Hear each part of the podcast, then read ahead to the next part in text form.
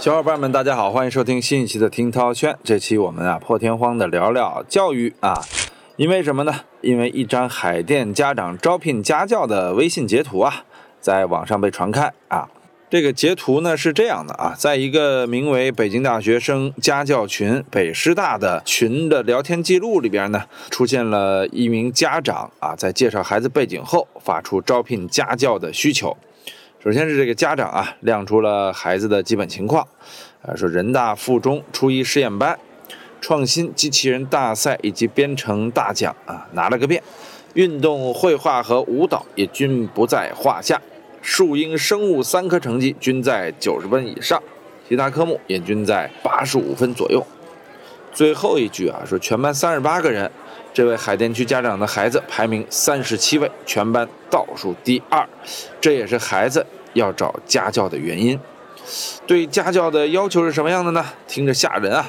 包括了学历和经验两部分，并设置了 KPI。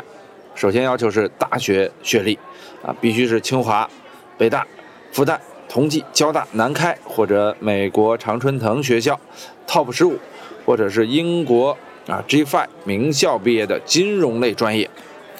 另外，初中学历啊也有明确要求，是在北京海淀区六小强毕业的。而除了学历要求，家长还希望家教带过初一到完整初三的学生，优先考虑有学而思、高思等培训班一对一的教学经历。这是在招聘家教吗？这是在聘请六小强的特级教师吧？啊，这个家长啊，这这能列出这些条件啊，真不容易。最后，家长还给出了 KPI 四个目标啊，包括主要目标、近期目标、短期目标、中期目标。哎呦，这有点像咱们开这个国家发展会议啊，这近期、中期、长期都有了。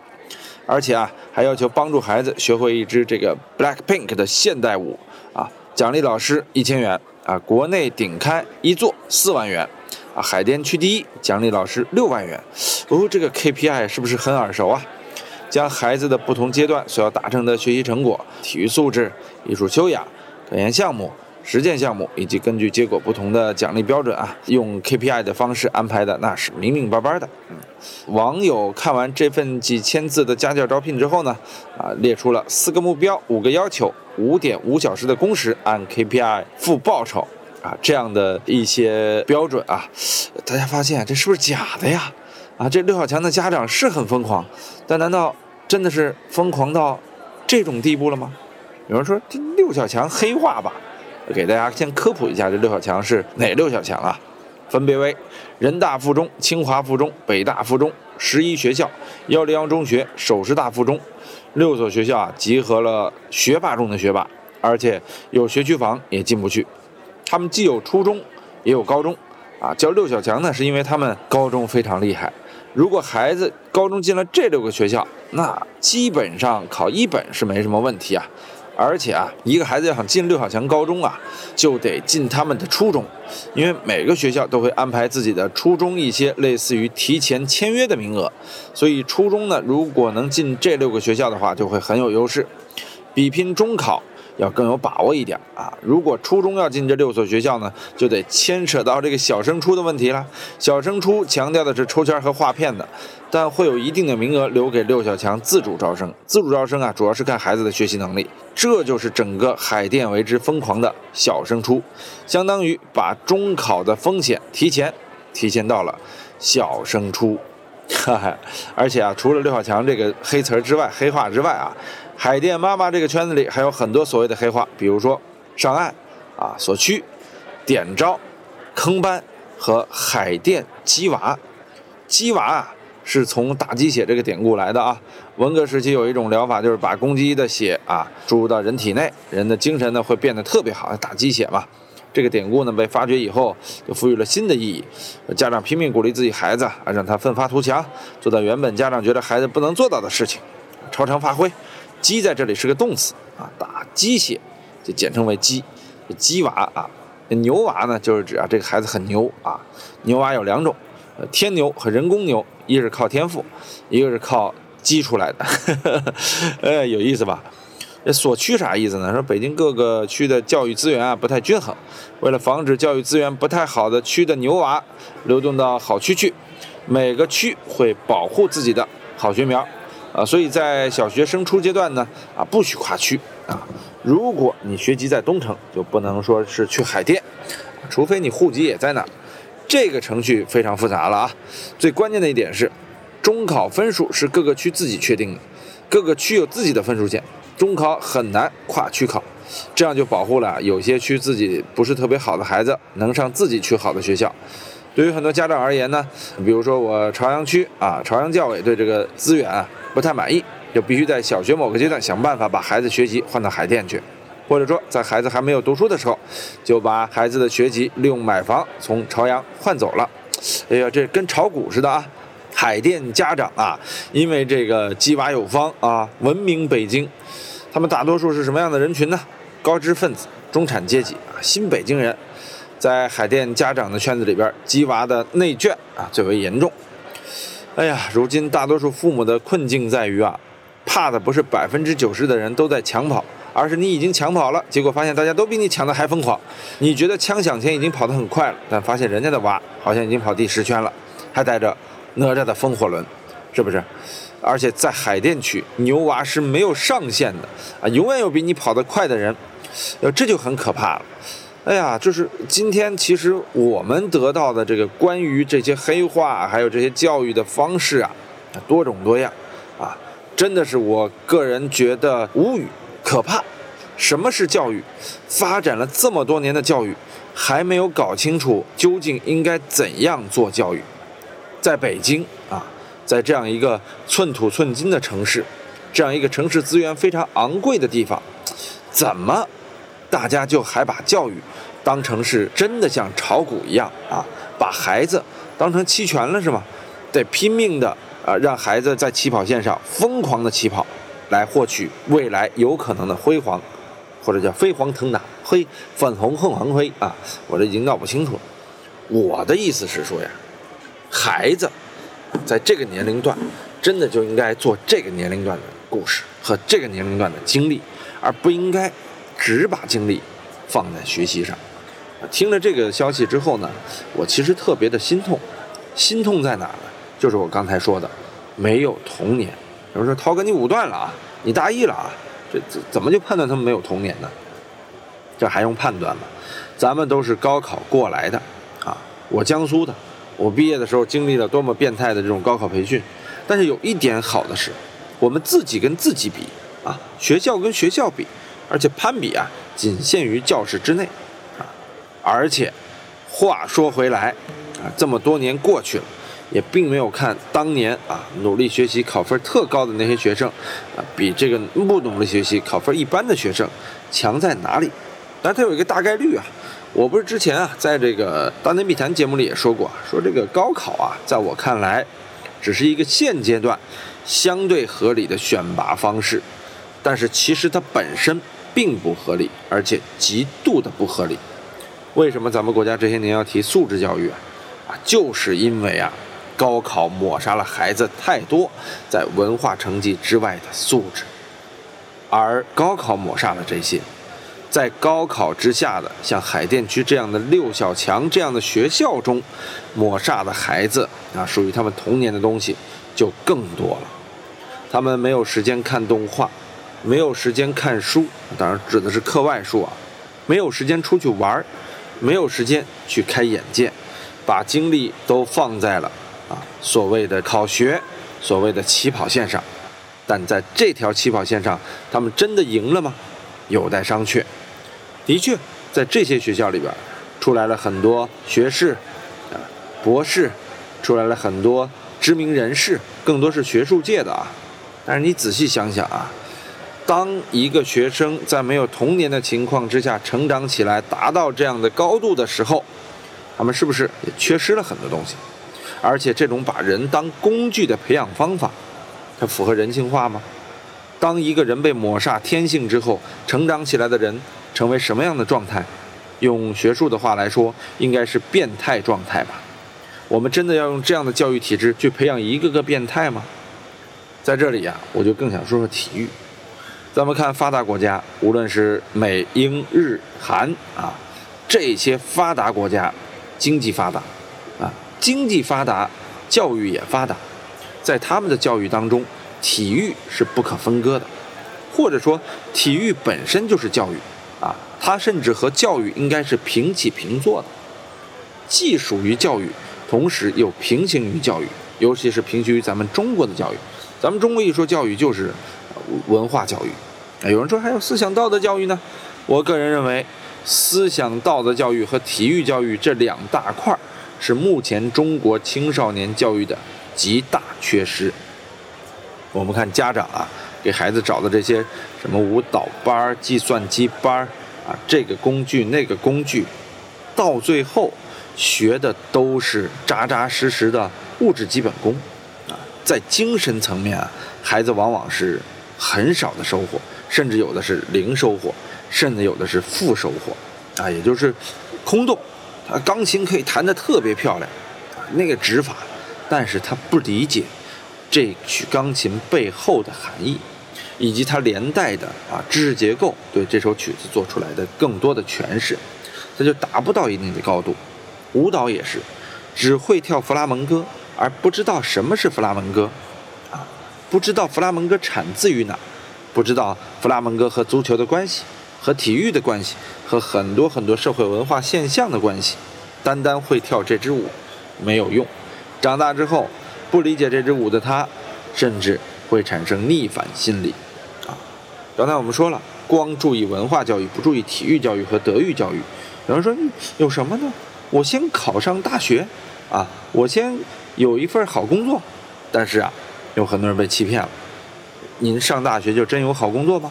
你成了大学里边的顶尖学生，就真的能衣食无忧了吗？另外，我们衡量一个大学生毕业，怎么最后又沦落到有好工作、衣食无忧上去了呢？所以啊，这是一个恶性循环。当德育教育啊和体育教育缺失的时候，一个孩子成长起来啊，他真的是不大完整的。啊我个人觉得啊，仅代表个人观点，就是一个人啊，真正想从一个孩子变成一个人，他要经历几件事啊，一个是快乐的童年，还有一个是正确的家庭教育，最其次才是学校教育，而学校教育则必须体育、德育、智育。你看看啊，我为什么要列这三个？我个人觉得呀，当六小强这个概念提出的时候，这孩子成长的必要条件已经少了几个了啊！一一个快乐的童年，他们大多数都不快乐呀，啊，已经完了，这童年就在伏案工作、伏案学习上了。啊，有一个和谐的家庭环境，快乐的家庭环境有吗？一旦把您学习提上日程，你这家里就不可能快乐，家长给你的压力一定是巨大的，在这种重压之下。何谈快乐？没有机会。第三，我们刚才说了，德育教育、体育教育、智育教育，只有文化教育啊，就是智育教育。这智育教育独立下来是没有用的，你不会团队协作啊，你不会更深的关于善良、关于爱的思考，你不会助人为乐，你缺失了很多除了考分之外的东西，一个孩子又怎能成人呢？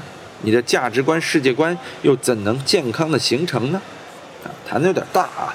确实，我是比较反感这种填鸭式的让孩子成为优秀学生的待遇。有人说：“涛哥，你眼红了，你自己呀，上不了四中，上不了清华附中，读不了清华北大，啊，我就想说，我读了又有什么用呢？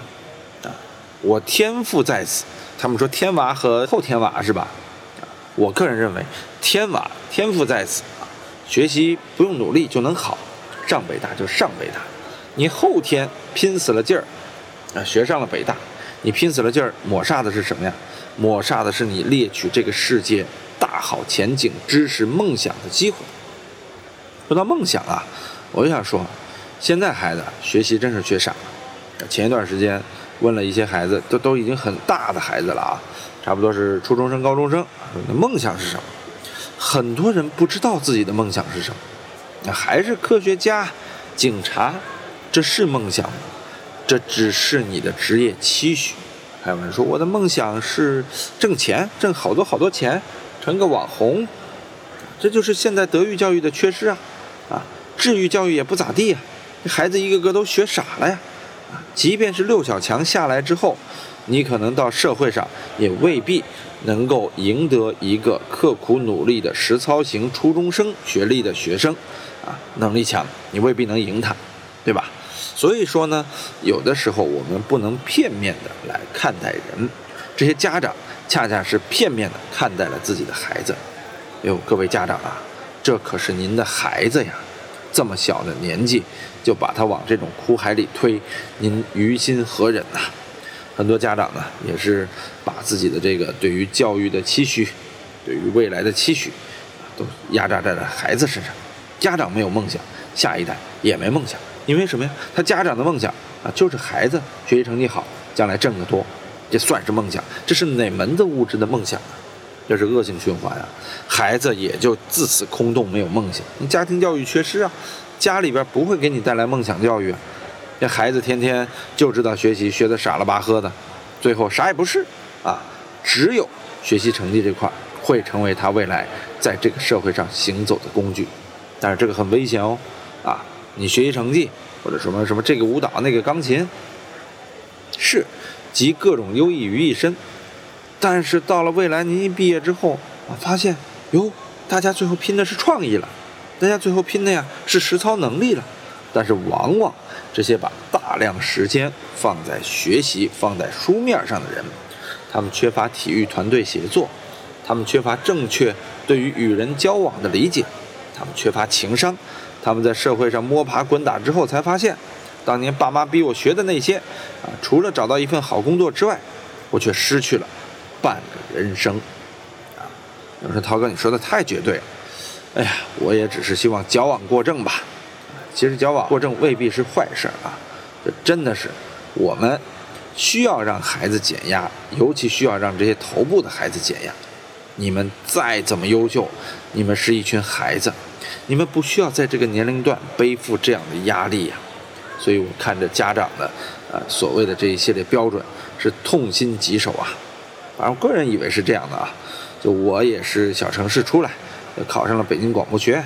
有人说你自己考上的是名校，广播学院算是名校，但是它不需要特别高的分数，它是因为我有梦想，我想当主持人，想当解说员啊，想在这里实现梦想，所以考学的动力，包括我的职业动力，最终。都来自于梦想。我的考学成绩还不错，但是我从来没有真正认真的努力学习过。所谓的天娃啊，就是涛哥本人嘛啊，那象征就是后天娃嘛，对吧？后天才成娃，开玩笑啊。就这个天赋能让你达到的高度，才是你人生应该去追求的高度啊。有人说你吹牛，你有天赋什么？不是，天赋有高有低。天赋在北大清华的啊。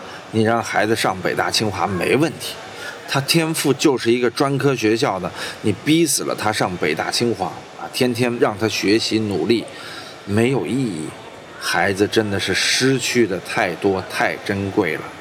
各位家长，如果您希望自己的孩子好啊，不妨让他有梦想。我跟你说，梦想这个动力是可怕的，一旦有了梦想，他知道自己有了追梦的动力之后。当他获得正确的价值观、信仰、理念和世界观之后，我认为他的优秀程度会比您逼着他在小学的时候啊去学各种各样的这个班那个班啊这个学校那个学校要有用的多。当然，这是根据我自己的亲身经历啊，确实是因为有梦想，才人生发生了一些逆转啊。其实大内密谈这个象征也是，大学学邮政的啊，因为有些梦想，最后呢。误打误撞，这实现了梦想，啊，梦想真的是要有的，万一实现了呢？啊，有人说你太消极了，这为什么人就不能战胜自己天赋呢？你可以战胜自己天赋，但是战胜自己原有天赋，达到更高天赋，不要以牺牲自己的青年、童年、少年、中年为代价，啊，就有的人，我就是一说相声的。我偏要去当歌手，你要付出代价。好好说相声多好啊！人生下来身高就有矮的、高的，矮的不要为了去羡慕高的去增高，高的也不要去羡慕瘦的啊去减肥。当然了，你要过胖了，像象征这样也得减肥。我的意思是说呀，您本来啊挺标准的一体重，非要追求啊那些特瘦的那种杆型体重，不可取。为什么举这个例子呢？就是说，您的孩子呀是啥水平，就让他在这个水平上开开心心、快快乐乐的接受教育。记住，要有梦想、有协作、有担当。其实这就是德育、智育、体育啊。最后再加一个梦想教育，对吧？当孩子拥有这些了，这样的孩子才是无敌的，而不是清华附中、北大附中啊。清华北大也发生过这个泼熊啊，而且清华北大出的奇葩事儿特别多。咱不是喷这俩学校啊，那经常出一些变态学生啊，什么弑母案，这个拿硫酸泼熊、杀女朋友。当然了，有人说这是因为我们这是北大干的啊，知名学校容易被报，其他很多学校不报。是这么回事儿，但是啊，就说您上了清华北大也未必了不起啊，您不上也未必就平庸了，咱就这个意思，还是希望家长们啊，把教育还给社会，把童年还给孩子，把梦想还给所有在这个年纪应该去追寻的人们，而不是家长，你要为这些人啊。也就是你的孩子去设立你的那个目标，这样你很自私。啊，好，欢迎收听今天听涛轩关于孩子这个话题，聊一聊关于教育这个话题，谈一谈。如果您有孩子，不妨跟我互喷一下；如果您没有孩子，不妨赶快去谈个恋爱，呃，创造个人类。好吧，下期听涛轩再见。